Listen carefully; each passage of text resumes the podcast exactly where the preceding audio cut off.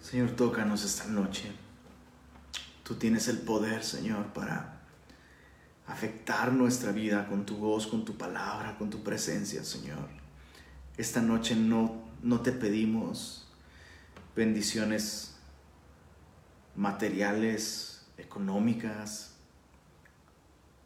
Señor, incluso las bendiciones físicas como la salud, Señor. Esta noche no están en nuestro corazón, Señor. Esta noche te pedimos que nos toques con tu palabra, Señor.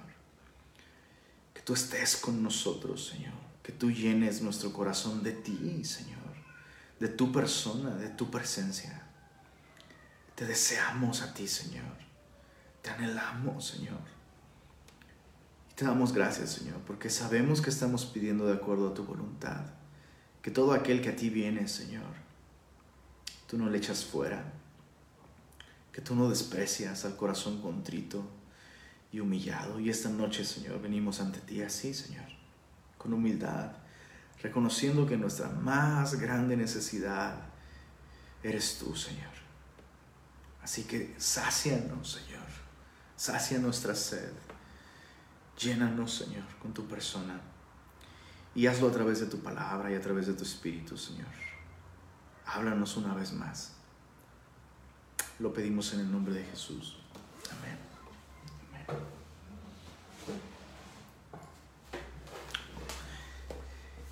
Bien, abre tu Biblia en Isaías capítulo 27. El día de hoy continuamos eh, con este precioso libro de Isaías y nos encontramos, eh, bueno, el, capítulo 27 es el último capítulo de lo que se conoce como el pequeño apocalipsis de Isaías, ¿verdad? Desde el capítulo 24, dijimos, hasta el capítulo 27, Isaías está profetizando con una perspectiva global. Se menciona varias veces la tierra. Y eh, dijimos que, que si bien Isaías probablemente está viendo eh, el resultado de la invasión de Babilonia, dejando la tierra completamente destruida, devastada, eh, y eso tuvo un cumplimiento parcial con la conquista que, Babilonia hizo de la tierra prometida. Eh, sin embargo, todos estos eventos tendrán un cumplimiento pleno y absoluto en el fin de los tiempos. Y, hay un paralelo muy grande entre los capítulos 24 al 27 y el libro de Isaías. Entonces, hemos estado estudiando ya varias semanas esta porción, hemos bajado mucho el ritmo porque hemos querido poner atención a estas cosas que están por suceder. Y eh, hemos llegado al capítulo 27. Y el capítulo 27 termina con esta eh, visión del milenio. Al, final de todo este eh, tiempo de gran tribulación, de guerra, de dolor, de muerte a nivel global, el Señor va a aparecer al final de este periodo de gran tribulación, va a regresar a la escena histórica va a volver a intervenir en el mundo, visible, palpable, literalmente. Eso va a ser increíble. Va a rescatar a Israel de sus enemigos y va a dar inicio a eh, el periodo que conocemos como el milenio, un periodo de mil años en el que Cristo estará reinando desde Jerusalén y la nación de Israel será completamente restaurada. Cumplirá finalmente el propósito por el cual Dios la escogió como nación. Así que Isaías capítulo 27 dice así, en aquel día, en aquel día, Jehová castigará con su espada dura, grande y fuerte, al leviatán, serpiente veloz, y al, leviatán, serpiente tortuosa, y matará al dragón que está en el mar. En toda la profecía eh, bíblica de los últimos tiempos es este lenguaje eh, de bestias, ¿no? Eh, específicamente dragones, serpientes, siempre apuntan a Satanás. Lo interesante en este capítulo 27 es que se menciona tres veces ¿no? O, mejor dicho, se mencionan, se mencionan en tres distintos términos. Eh, se menciona a Satanás. Dice, eh, en aquel día Jehová castigará con su espada dura, grande y fuerte al leviatán, serpiente veloz, al leviatán, serpiente tortuosa, es la segunda mención. Y la tercera dice, y matará al dragón que está en el mar. Y es interesante porque eh, en el libro de Apocalipsis también se menciona que al final de los tiempos eh, existirá esta trinidad diabólica. Recuerda que el anticristo, em, pues por supuesto es, eh, es contrario a Jesús en, su naturaleza, en sus propósitos, pero en apariencia será un sustituto de Cristo. Es decir, incluso la nación de Israel eh, eh, en, algún momento creerán que el anticristo es el Mesías prometido. Entonces, eh, muchas veces pensamos en el anticristo como, como que va a ser este personaje que va a aparecer, ¿no? Y, y casi, casi como Em, como Catalina Krill, bueno, para aquellos que recuerdan esos personajes del Antiguo Testamento, casi, casi. Catalina Krill, ¿no? Es, es, este personaje de, esta telenovela mexicana de hace muchos años, que en el, en el instante en que la veías decías, esta es la villana. Y muchas veces se piensa así, ¿no? Que el anticristo aparecerá como un Darth Vader. Es decir, es, evidentemente ese es el villano. Y no es así. El anticristo aparecerá con un gran poder engañoso, haciéndose pasar por el Mesías. Por eso es que Jesús advirtió constantemente cuando escuchen que, la gente diga, hey, el, el Cristo está aquí. Miren, véanlo. No lo crean. No lo crean. Después de Jesús y antes de él siempre han habido falsos Mesías. Bueno, al final de los tiempos todo, todo este poder engañoso que incluso vemos el día de hoy. Bueno, todo ese poder engañoso no tendrá ninguna restricción en el mundo porque la iglesia ya no estará aquí. La iglesia ya no estará aquí. Y entonces aparecerá el anticristo que, que, que será, por supuesto, el inicuo, que la Biblia le llama el inicuo, a quien el Señor destruirá con el resplandor de su venida en el fin de los tiempos cuyo poder es, viene por medio de Satanás, cuyo, cuyo advenimiento es por medio de Satanás. Entonces habrá esta Trinidad. Satanás le dará poder a un hombre al que la Biblia llama el anticristo, y el anticristo contará también con el apoyo de el falso profeta. ¿no? Entonces Satanás, el anticristo, el falso profeta, de todo esto se habla con mucho detalle al final del libro de Apocalipsis y solo eh, si quieres eh, ahondar un poquito más en, en, este estudio, Apocalipsis 13 se habla de la bestia que surge del mar, ese es el término que Dios le da al anticristo, es esta bestia que surge del mar. Recuerda que en el lenguaje bíblico y, profético el mar siempre hace referencia a las naciones, ¿no? al gentío, ¿no? a las naciones. Eh, se levantará como esta figura política. Capítulo 13 de Apocalipsis, capítulo 19 se habla a detalle de esto, desde el capítulo 19, verso 19 hasta el capítulo 20, y solo déjame darte el spoiler.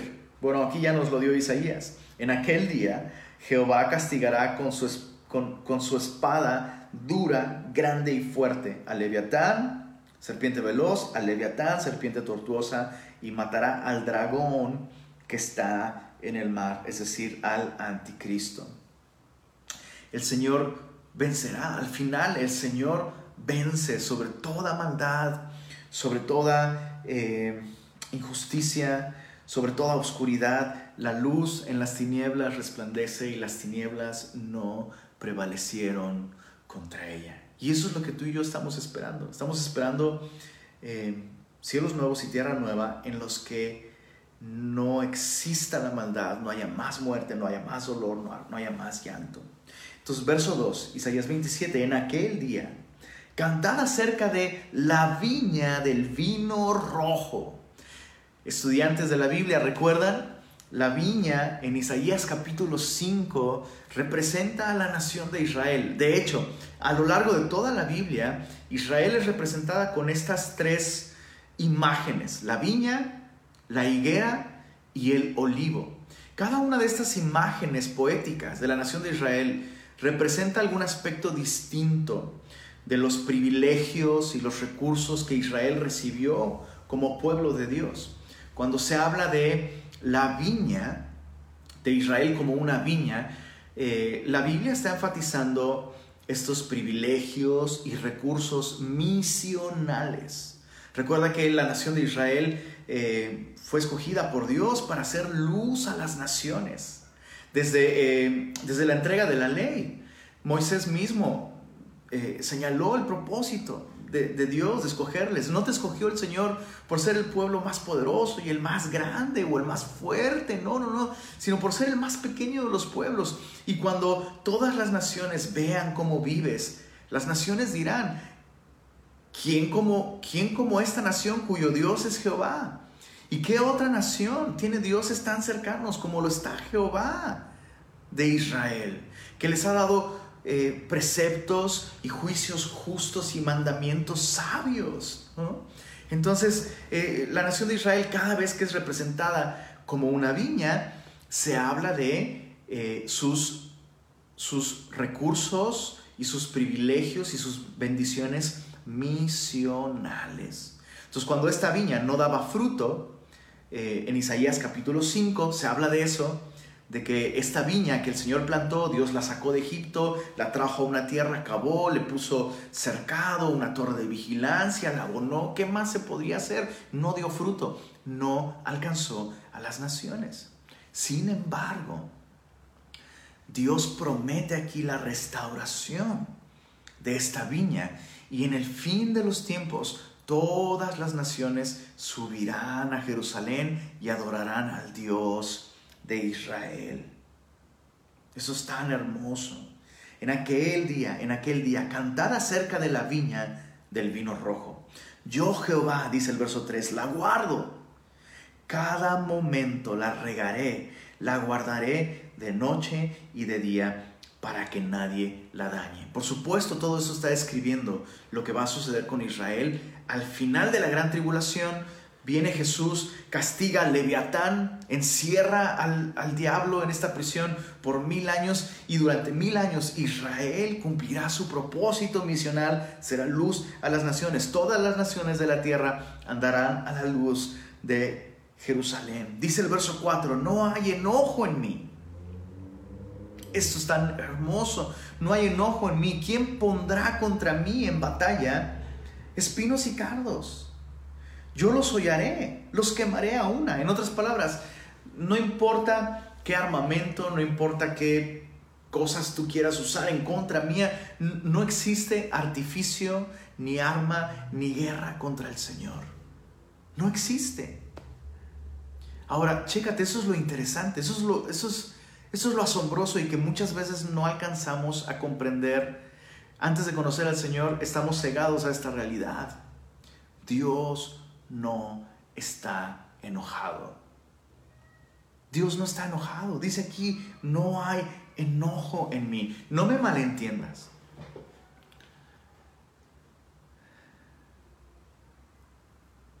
Dios es capaz de tener ira justa, santa y piadosa. Una ira completamente pura.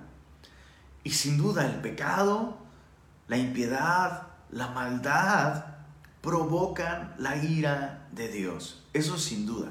Pero, escucha esto, desde que Cristo ofreció su sangre en la cruz del Calvario, Cristo realmente, Cristo realmente satisfizo la ira de Dios. Él, él fue el pago por todas las fechorías y maldades y pecados que la humanidad entera ha cometido, está cometiendo y cometerá. Jesús pagó un precio, consumado es, pagado por completo, y gracias al sacrificio de Cristo es que el día de hoy el mundo no ha desaparecido, esfumado por, por un juicio de Dios, por el chasquido de sus dedos. O sea, mm, olvídate de Thanos. Olvídate de Thanos. Thanos ni siquiera existe para empezar. Pero ¿qué impide que el Señor simplemente, ¡pum!, se acabó todo? Que Cristo en la cruz del Calvario pagó por los pecados de toda la humanidad. Y por eso el día de hoy, por eso el día de hoy, desde, desde hace dos mil años, los ángeles cantaron, Gloria a Dios en las alturas y en la tierra, paz, buena voluntad para con los hombres. En otras palabras, esta guerra que, en la que el hombre se encuentra con Dios, no es una guerra que Dios tiene contra el hombre, es una guerra que el hombre tiene contra Dios. En otras palabras, todo este problema y todo este conflicto y toda esta guerra encarnizada no empezó del lado de Dios hacia nosotros, empezó del lado de nosotros hacia Dios. Y Dios, que realmente es el ofendido,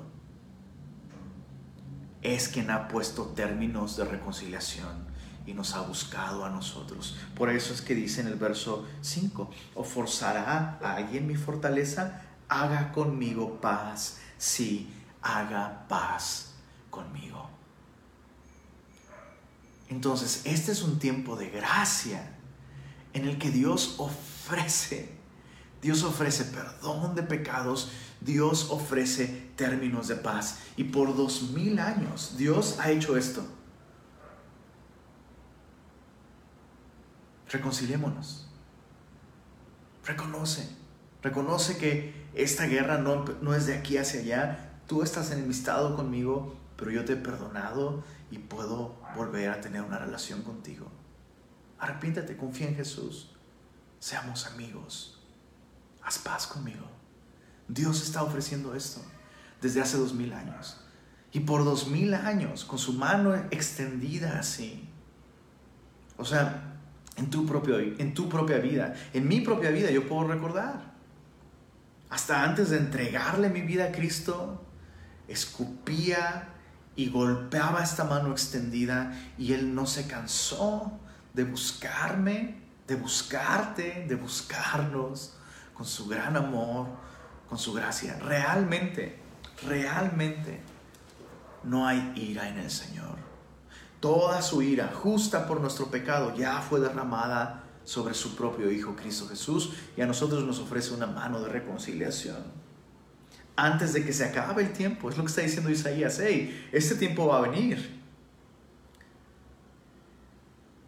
Este tiempo va a venir, el tiempo en el que finalmente se acaba este periodo de gracia y Dios, todos aquellos que no se reconciliaron con Dios por medio de Jesús, se van a tener que enfrentar a la justa, justa ira Dios. Dice el verso, verso 6, días vendrán cuando Jacob echará raíces. Está hablando de la restauración de Israel. Recuerda que Jacob es este patriarca de quien nacieron las doce tribus. Sus doce hijos son las doce tribus. Días vendrán cuando Jacob echará raíces florecerá y echará renuevos Israel, y la faz del mundo llenará de fruto. Esto es, la nación de Israel va a florecer y la nación de Israel va a llenar el mundo entero de fruto. ¿Acaso ha sido herido como quien lo hirió? ¿O ha sido muerto como los que lo mataron? En otras palabras, ¿ha tratado Dios igual a Israel a este Israel que se reconcilió con Dios, a este Israel que le reconoció como el Mesías, que a todos aquellos que no se reconciliaron con Dios, la respuesta es no. Israel es un ejemplo de gracia. Israel es un ejemplo de lo que la gracia de Dios puede hacer, puede restaurar. Uno ve la historia de Israel y uno dice, no es justo. O sea, son idólatras, necios, tercos, incrédulos, egoístas, y todo eso es cierto. Y todo eso es cierto. Sin embargo, su Dios es el Dios de Israel. Y al final, Al final ellos van a ser restaurados.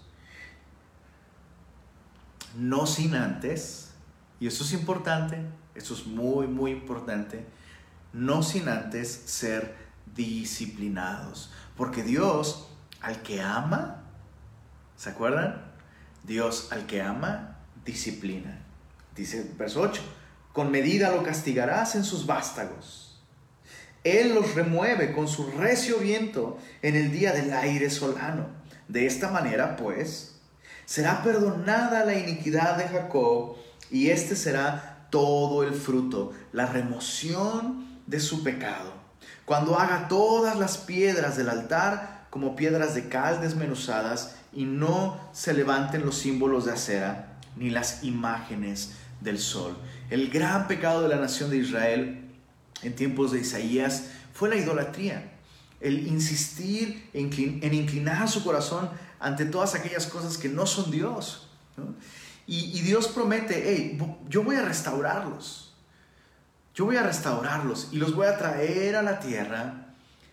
Y la tierra nuevamente eh, eh, será testigo de cómo la nación de Israel va a florecer, va a echar renuevos y la faz del mundo será llena de fruto por ustedes. No sin antes pasar por un proceso de disciplina. Y, dice, el, el, verso 8 es interesante, dice, los voy a castigar con medida. Es decir, el juicio de Dios no es una erupción emocional donde Dios dice, bueno, ya me cansé, pa, y, agarra a nalgadas a la nación de Israel. No, su, su disciplina, su disciplina es justa. Es exactamente lo que la nación necesitaba. Y es por eso que Dios permitió que Babilonia se llevara en cautividad al reino del sur, a Judá. Eh, su enfermedad era la idolatría. Bueno, Dios dice, te gustan los ídolos, insistes en adorar aquellas cosas que no son Dios, te voy a dejar que te salgas con la tuya. No me quieres en tu vida y quieres ídolos, me hago a un lado. Dios se hizo a un lado. Babilonia llegó, los conquistaron, se los llevaron cautivos y Babilonia era nada más y nada menos que la capital mundial de la idolatría. Ninguna otra ciudad, ningún otro imperio fue tan idólatra como, como Babilonia. Y cuando finalmente la nación de Israel obtuvo eso que tanto perseguía, no fue agradable. Y, es increíble, pero la nación de Israel efectivamente fue curada de la idolatría. Históricamente, desde entonces, la idolatría nunca volvió a ser realmente un problema nacional. ¿Por qué? Porque Dios, al que ama, disciplina. Y escucha esto. Vemos incluso un cumplimiento imparcial, eh, perdón, un cumplimiento parcial de esta restauración de la nación de Israel. Recuerda que aquí está hablando del milenio, pero aún el día de hoy eh, es, muy sorprendente, es inexplicable. Cuando, cuando tú consideras por qué todo el mundo se está peleando la tierra prometida. ¿Por qué hay tanto conflicto? ¿Por qué todo el tiempo hay tensión y todo el tiempo se están peleando por un pedazo de tierra en Israel? Específicamente, eh, específicamente Jerusalén, y, toda esta región que conformaba el reino del sur, Judá, no realmente no es un territorio en donde haya petróleo o metales, o sea, no hay económicamente, naturalmente, o sea, dijeras tú, la, la, neta, o sea, dijeras tú está realmente bonito, pues no. Entonces, ¿por qué se pelean por esta tierra? De hecho, es, bastante árida. Lo sorprendente es que desde 1948, eh, cuando Israel regresó, regresó a ocupar la ciudad de Jerusalén y regresaron a ocupar una cierta porción de su territorio. Interesante porque Mark Twain visitó en alguna, en, alguna ocasión eh, Tierra Santa y él realmente se reía. O sea, ¿cómo, ¿cómo es que va a florecer todo esto? O sea, todo esto es un desierto, no hay, aquí no hay nada. Y sorprendentemente, desde que la nación de Israel regresó a la, tierra prometida, la tierra comenzó a experimentar cambios impresionantes. Cambios impresionantes. Y el día de hoy, el día de hoy, la nación de, la, nación de Israel es la número tres en exportación de fruta en todo el mundo. Eso es increíble. De hecho, muchos, muchos eh, rabís dicen que la tierra prometida se rehúsa a dar fruto cuando su pueblo no está habitándola. La tierra prometida solo dará fruto, dicen los rabís, cuando su pueblo esté habitándola. Dios bendice, eh, Dios transforma el desierto en un bosque cuando el pueblo de Dios se encuentra en su tierra. Y es interesante, escucha esto. Israel tiene el tercer lugar de exportación de fruta, creo que el cuarto creo que el cuarto lugar en exportación de flores, lo cual es interesante porque, insisto, aquí dice que florecerá, echará renuevos, llenará de fruto el mundo, la faz del mundo. Y, es increíble que el día de hoy el territorio de Israel tiene un área de 22.145 kilómetros cuadrados. Vamos a redondearlo. 22.000 kilómetros cuadrados. 22.000 kilómetros cuadrados y son la tercera, eh, tienen el tercer lugar de exportación. Para que te des una idea, Nuevo León, Nuevo León tiene una superficie de 64 mil kilómetros cuadrados. Otra vez, Israel, 22 mil kilómetros cuadrados de superficie. Nuevo León, 64 mil Pero Israel es número 3 en exportación de frutas y de, flores número 4, algo así. Entonces, ¿a, dónde voy con todo esto? La disciplina del Señor siempre tiene en mente esto, el que tú y yo podamos dar fruto de nuevo. Por eso es que Jesús explicaba, todo aquel que, que lleva fruto, lleva fruto porque permanece en mí. Separados de mí nada puedes hacer. Pero todos aquellos pámpanos que no llevan fruto, el labrador los va a podar. Los va a podar y los limpiará para que lleven más fruto. Y en la disciplina divina es exactamente lo que sucede. Dios nos disciplina, Dios corta, Dios poda, Dios limpia, Dios nos quita un chorro de cosas. Pero el propósito es que esas cosas que Dios nos quita, que nos impedían dar fruto, bueno, ahora podamos llevar fruto para el Señor. El Señor no, nunca nos disciplina para desquitar su frustración con nosotros. Dios no está frustrado, no hay ira en Él. Su buena mano nos disciplina para que nosotros llevemos fruto. Y si, y si el día de hoy dices, ah, mi vida es un desierto, pero no, pero no quiero rendirme a la mano del labrador. Hey, ríndete a la mano del labrador. Permite que el Señor pode tu vida. Si tú sabes que el Señor te ha estado llamando a, a limpiar tu vida, el Señor te ha estado llamando a arrepentirte de ídolos que hay en tu vida, hey, responde al Señor. El Señor quiere traer fruto a tu vida. Muy bien, verso 10 dice, porque la ciudad fortificada será desolada, la ciudad habitada será abandonada y dejada como un desierto. Allí pastará el becerro, allí tendrá su majada y acabará sus ramas. Está hablando de todas estas potencias mundiales que suban en contra de Jerusalén. Dice el Señor, la ciudad fortificada terminará siendo un desierto. E Israel, que era un desierto, terminará llena de fruto, llena de vida. Dice el verso 11, cuando sus ramas se sequen, esto es de las ciudades fortificadas, serán quebradas. Mujeres vendrán a encenderlas porque aquel no es pueblo de entendimiento. Isaías está haciendo referencia directamente a Asiria, pero en el futuro estará haciendo referencia, por supuesto, a todas estas naciones, ¿no?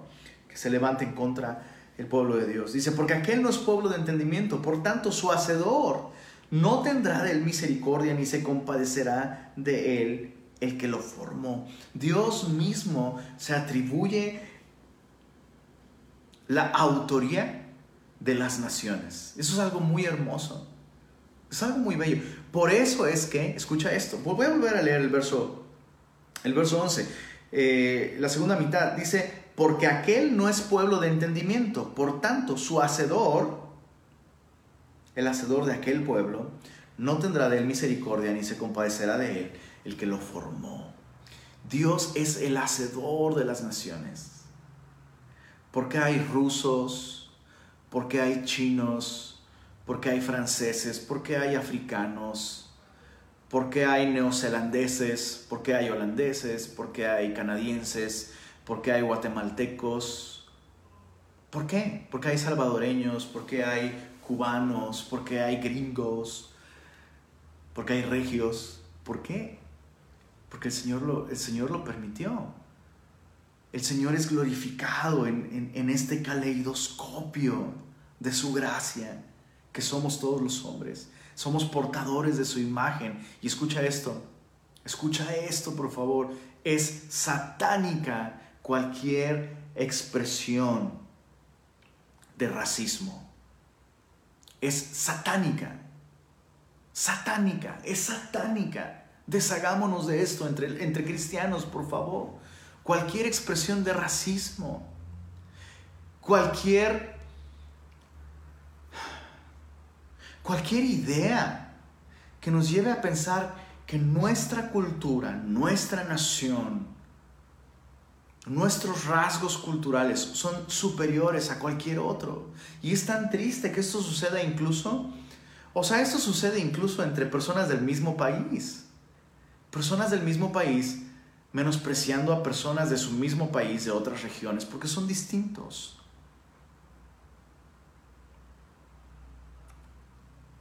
Cuando despreciamos estas expresiones de la gracia de Dios,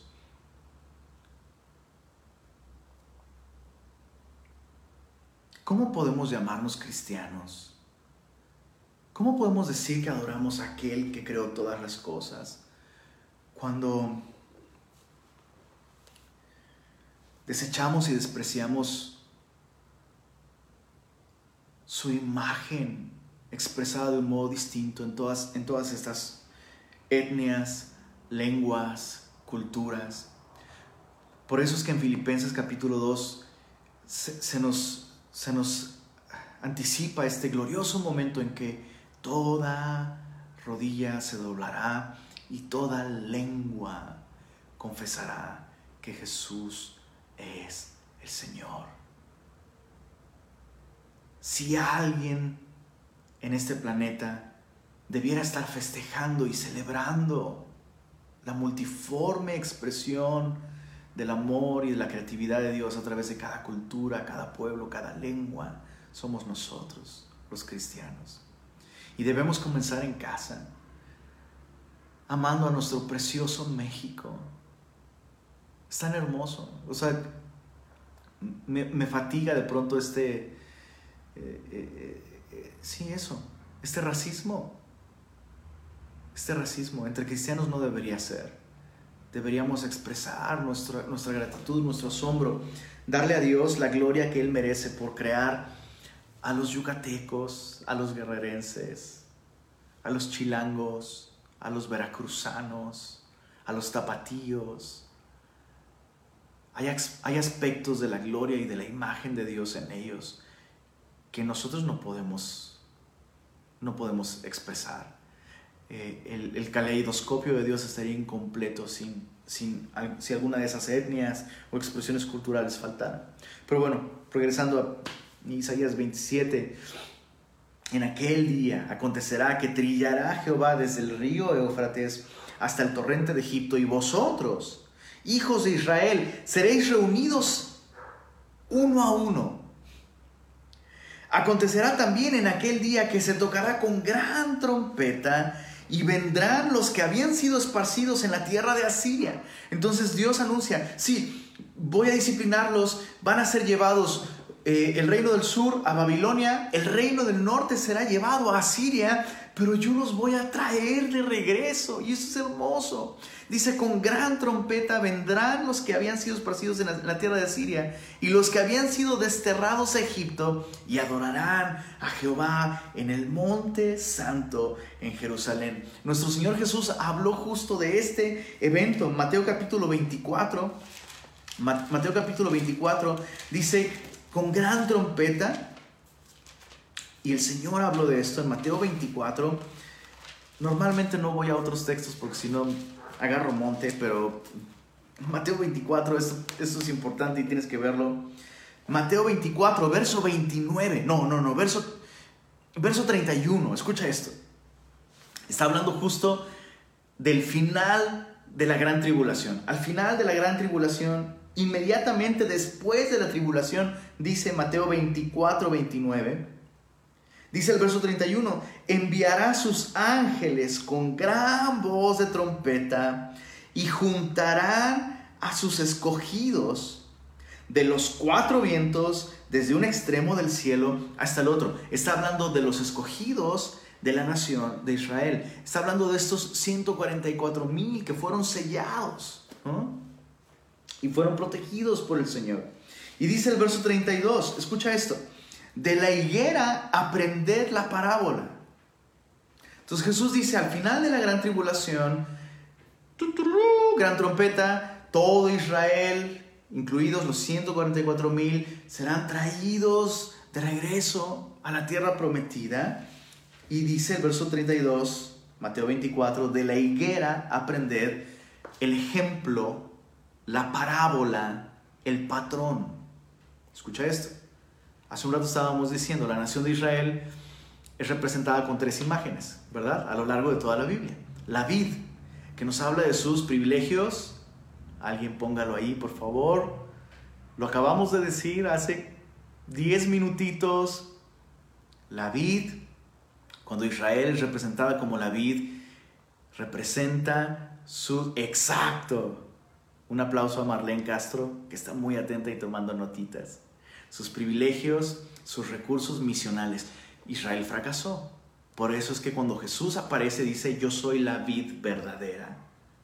Entonces, aquello que Israel no pudo hacer en esta misión de rescate mundial, Jesús lo hizo. Él es la luz del mundo, ¿verdad?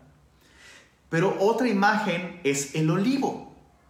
Y el olivo representa a la nación de Israel en sus privilegios espirituales. Por eso es que en Romanos capítulo 11, ¿recuerdan?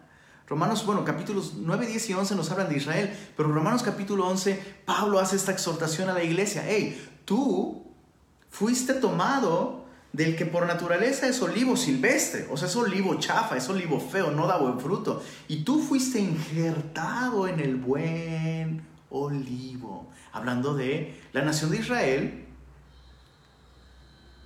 como aquella que había recibido estos privilegios espirituales los pactos, las promesas, la escritura, los patriarcas de quienes descendió el Cristo, el cual es Dios por todas las cosas, bendito por los siglos de los siglos. Amén. Pero nos queda una tercera imagen, la imagen de la higuera.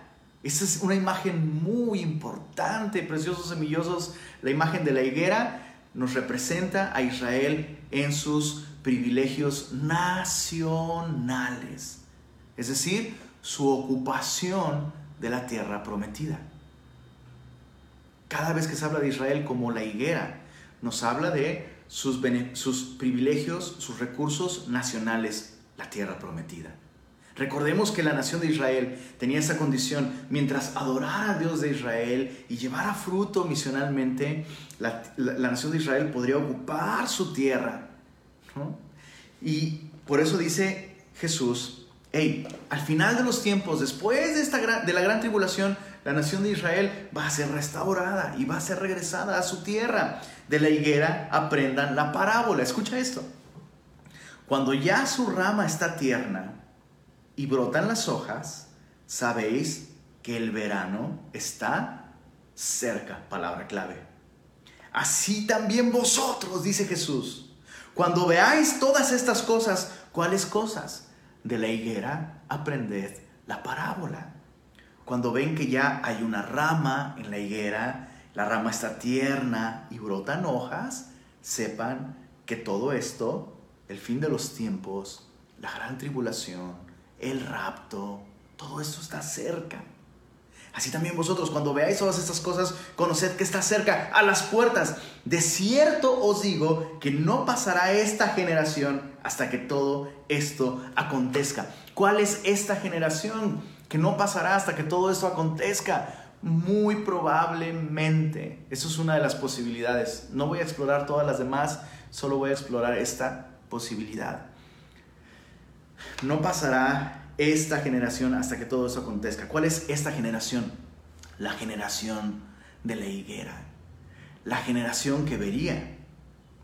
La generación que vería cómo Israel fue restaurado a su tierra prometida. Escucha esto. Desde el año 1948, la higuera volvió a ser plantada en su tierra. Su rama está tierna y ya brotan sus hojas. Estoy convencido de que la generación que vio el regreso de la tierra, de, Israel a la tierra prometida, es la generación, es la generación que verá el fin de los tiempos. Nosotros, por supuesto, estamos esperando el rapto, recuerda eso. Nosotros estamos esperando el rapto. Pero si ya Israel está en la tierra prometida, Jesús dice esto, sepan que está cerca. La venida del Hijo del Hombre está cerca. Para nosotros, repito, insisto, para nosotros los cristianos, los que hemos confiado en Jesús, eso significa que nuestro encuentro con el Señor está cerca, cerca, cerca, muy cerca.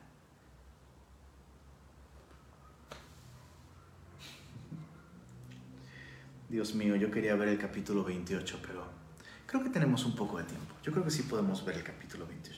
No, es demasiado importante el capítulo 28. Así que terminemos con esta con esta esperanza, con esta expectativa,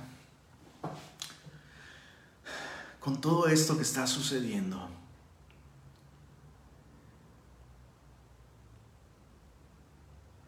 Podemos olvidar muy fácilmente podemos olvidar muy fácilmente lo que realmente estamos esperando. Yo sé, yo sé, yo sé, yo sé que muchas veces uno, uno quiere escuchar cosas que lo animen. Eh, y muchas veces lo que nos anima no es lo que queremos escuchar, sino lo que necesitamos escuchar. Y escucha esto realmente, realmente, la Biblia nos deja ver con mucha claridad que las circunstancias y la situación del mundo entero no se va a poner mejor, chicos. Espero, no me malentiendas, espero que pronto salga una, una vacuna contra el COVID. Espero que esta pandemia, que la, que la curva se aplane y quede tan chata como... Bueno, espero eso. Espero que haya estabilidad económica, espero, anhelo eso y deseo eso para la gente. No es que estoy deseando cosas malas, pero siendo bíblicos, si somos bíblicos, este mundo se está pudriendo. Este mundo se está pudriendo. Y de hecho, si las cosas realmente mejoran significativamente, la Biblia dice, cuando digan paz y seguridad, hey, cuidado, es el peor momento porque vendrá destrucción repentina. Entonces las cosas no, no, no van a ponerse mejor. Jesús, Jesús nos habla que todas estas cosas son principio de dolores. Así que, ¿qué esperanza tiene el mundo? Jesús es la esperanza del mundo. Y especialmente en tiempos como estos, ¿no? No solo tiempos de pandemia, en estos tiempos en los que la gente busca esperanza en convivir con la familia, en dar y recibir regalos, en, en, estos días en los que la humanidad entera se vuelve como una gran hermandad, nosotros como cristianos debemos anunciar que Cristo vuelve pronto. Y que nuestro Dios no está enojado con el hombre, que Dios no está haciéndole guerra al hombre, es el hombre el que está haciendo guerra a Dios. Dios está extendiendo su mano, lleva dos mil años extendiendo sus manos y diciéndole a la humanidad, haz conmigo paz, sí, haz conmigo paz. Tenemos un mensaje que divulgar allá afuera. Divulguémoslo y esperemos a Jesús. Nuestra esperanza es Él. Así que, ¿por qué no tomamos un momento para orar? Darle gracias al Señor por la esperanza que tú y yo tenemos. El Señor está pronto, pronto, pronto. El Señor está pronto a, volver por su iglesia. Eh, llevémonos con nosotros a tantos como sea posibles. Prediquemos el Evangelio, anunciemos la gracia de nuestro Dios. Padre bueno, gracias por este tiempo, Señor, en el que nos has hecho ver tu plan para el fin de los tiempos. Nos anima a ver tu fidelidad para con la nación de Israel, porque es la misma fidelidad que has mostrado con tu iglesia por dos mil años, Señor pero también es la fidelidad que has mostrado con la humanidad entera. Por dos mil años, lo que muchos han tenido por tardanza, realmente es paciencia. Por dos mil años estás extendiendo tu mano, ofreciendo términos de paz. Ayúdanos, por favor, Señor, como iglesia a transmitir correctamente tu mensaje. Sí, Señor, eres un Dios justo. Tu ira es justa, es santa. Y nosotros realmente somos pecadores. Todos, Señor. Aún nos hemos corrompido. Pero tú has descargado toda tu ira en el Cordero perfecto en tu precioso Hijo Jesús. Su sangre realmente ha apagado todas nuestras deudas contigo, Señor.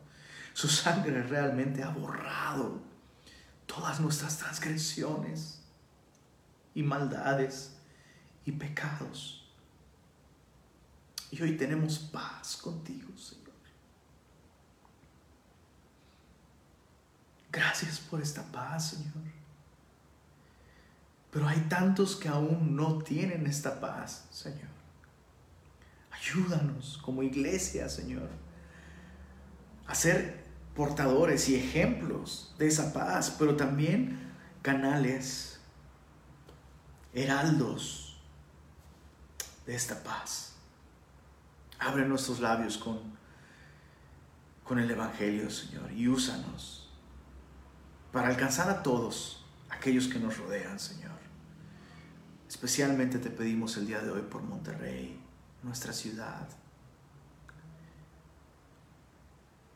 Despierta tu iglesia, Señor. Abre los labios de tu, iglesia, Señor.